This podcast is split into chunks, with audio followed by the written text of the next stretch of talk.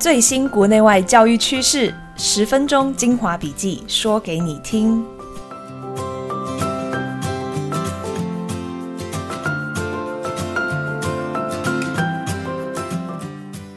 Hello，大家好，欢迎收听翻转教育笔记，我是今天的主持人，亲子天下媒体中心总主笔冰敬孙。刚刚我们度过了人类有记录以来最热的七月，也经历了擦边球的台风，暑假呢也过了一半，该玩的、该休息的、该学习、该保养自己的计划，大家有好好执行吗？翻转教育笔记也不间断，陪你用听的。轻松掌握国际教育大事。今天同样要跟你分享三件国际教育新闻，提到的中英文报道连结都会放在节目的资讯栏。新冠疫情终于过去了，但是它的后遗症还留着。医学上用长新冠 （Long COVID） 来形容染疫四个礼拜以后，任何身体上持续或者是新发的症状期。但是，许多国家的孩子已经出现了教育长新冠的现象。今天第一则就要来看看什么叫做教育长新冠，以及各国如何抢救中小学生的教育长新冠。疫情三年，许多国家的中小学生被迫要在家里线上学习。在台湾三级警戒的时候，大家在家上班上课的时间大概是三个多月。大家对那段手忙脚乱的时期应该记忆犹新，但是有些国家或地区的孩子在家线上学习的时间超过了一年。线上学习最明显的后遗症就是学历落后。美国在今年举办了全国四年级到八年级学生的数学跟阅读测验，结果出炉，发现两万所学校六百七十万名的学生在阅读成绩。比平均疫情前落后百分之一到百分之十九，数学也落后百分之六到百分之十五，而非裔、西班牙裔与社会经济弱势以及原来成绩就比较落后的孩子，他们受到的影响更大。那要多久才能弥补这样的学历落差呢？美国非营利组织西北评测协会估计，阅读平均需要四点一个月。数学要四点五个月才能补上，而且他们发现，年纪越大的孩子受到的影响越大。对八年级的学生而言，要额外学习七点四个月的阅读，九点一个月的数学，才能够弥补学习落差。这几乎是长达一整个学年。新冠疫情影响的不只是直接的上课或者学习时数，还包括很多身心的变化。像是学生在混成学习下的作息进度跟心理状况都不太稳定，老师也可能没有办法全心投入，或者是全力施展，这些都影响了长期的学习步调跟深度。去年，美国伊利诺州最佳教师就告诉美国非营利教育团体 The Seventy Four 说：“我们回到正常了，但是每个人都累了，随之而来的就是倦怠感。”也因此，美国、欧盟、英国都祭出各种教育补救相关的预算，让各地区量身打造适合各国或是当地学区的学历追赶计划。美国的教育媒体 K-12 Dive 就报道，美国各州纷纷将中小学紧急救助基金用在暑假的特别学习计划，或者学习间的课后加强班，以及一对一或者是小组辅导。还有像加州的洛杉矶联合学区，就调整放假的时间，在比较长的假期中增加学习日。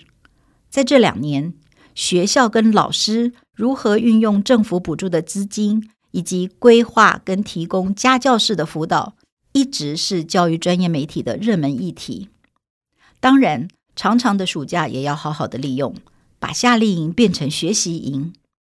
今年，美国几乎每一周都推出公办、自由参加的学习营，每天有固定时数的阅读课跟数学课，再搭配传统的夏令营活动。有的地方还把握机会在生活中置入学习。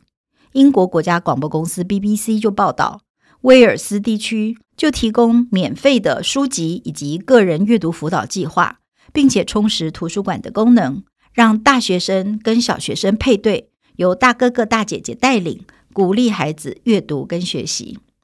但是大家更关心的就是要给弱势学生更多的资源，因为一开始学生普遍都有学历落差，所以多数的做法是针对所有的学生，一视同仁。但是随着大家慢慢的回到学习的轨道上，教育界就更要留意落在后段的弱势孩子。许多专家都提醒老师和校长们要厘清各种补救措施的目标是什么，不要只看短期，只想把学生回到疫情前的水准。既然是长新冠，就要再把眼界放得更长远，可以借着这个机会找到更多可以持续的方式，更全面的支持孩子的学习。第二则也跟长新冠效应有关，就是如何规范孩子的手机使用，何时何地能用或是不能用。天下杂志七月底一集封面故事《迷惘少年》就报道，儿福联盟最新报告指出，台湾十八岁以下未成年人平均每周使用网络的时间，从二零二零年的二十七点二小时，到今年攀升到三十二点二小时。等于学生放学以后都泡在网络里。台师大教育心理与辅导系教授的研究也发现，台湾国中生的网络沉迷盛行率，从二零一八年的百分之十四点九，在疫情中提高到百分之二十四点四，也就是大约四分之一的国中生有沉迷的倾向，而沉迷的下一步就是网络成瘾。暑假。也正是许多青少年上网最不受控的时候，世界各国也同样在为学生使用手机的负面效应感到头痛，而各国也采取了更严厉的手段。根据联合国教科文组织的统计，全球已经有六分之一的国家跟地区明文规定禁止学生带手机到学校，禁用手机的国家正在扩大当中。而联合国教科文组织甚至建议全面禁用手机。其实呢，法国早在二零一八年就规定，中小学生进入学校以后不能再把手机拿出来。荷兰也在今年的七月初公布，从明年开始，学生的手机、平板、智慧型手表都只能在特定状况下才能拿出来使用，例如课堂上要学习数位技能。或者是有医疗的原因，或者是特殊的孩子学习上的需要，才能够使用数位装置。在美国，虽然疫情期间有些学校或是老师对孩子违反上课不能用手机的规定，睁一只眼闭一只眼，但是今年以来，就有俄亥俄州、科罗拉多州、宾州、加州等地方重申禁止学生在课堂上拿出手机。另外，在加拿大。澳洲、英国也有地区或者是单一学校正在做实验，禁止学生在校期间拿出手机。为什么在崇尚自由的欧美国家要这样做呢？各国的理由都类似，他们不是要限制孩子的自由，而是已经清楚地看到孩子在上学时间使用手机。会导致分心，会干扰学习，捣乱课堂的秩序，以及增加心理健康的问题。除此之外，过度使用数位科技也会助长数位世界里的霸凌。联合国教科文组织的报告统整指出，学校禁用手机是为了把学习者放在第一位。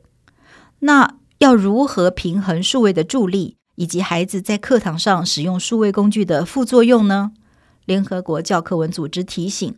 老师如果要允许孩子在课堂上使用数位装置，必须要考虑师生的身心健康、人权等福祉，也不能侵犯到隐私或是点燃仇恨。在教育方面，必须要确定能够强化孩子的学习体验，不能用线上互动取代人际的交流，还要确保他们有清楚的目标跟原则。使用数位装置是对学习有帮助的，才能使用。虽然各地禁止孩子上学使用手机之后，都对课堂的学习带来正面的影响，但是家长们却非常的反对。他们担心无法跟孩子在上下学的途中立即联络，或是当孩子被霸凌的时候无法求救，此外，有些孩子也需要用手机里的电子票据或是支付功能才能搭公车等等。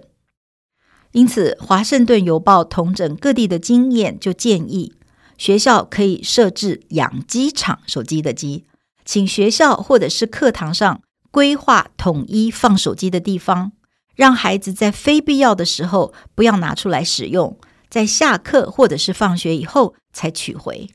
这样家长就不用担心临时联络不上孩子。在台湾，生生用平板已经上路。有些县市也提出 BYOD，Bring Your Own Device，鼓励学生自行携带数位装置到学校来学习。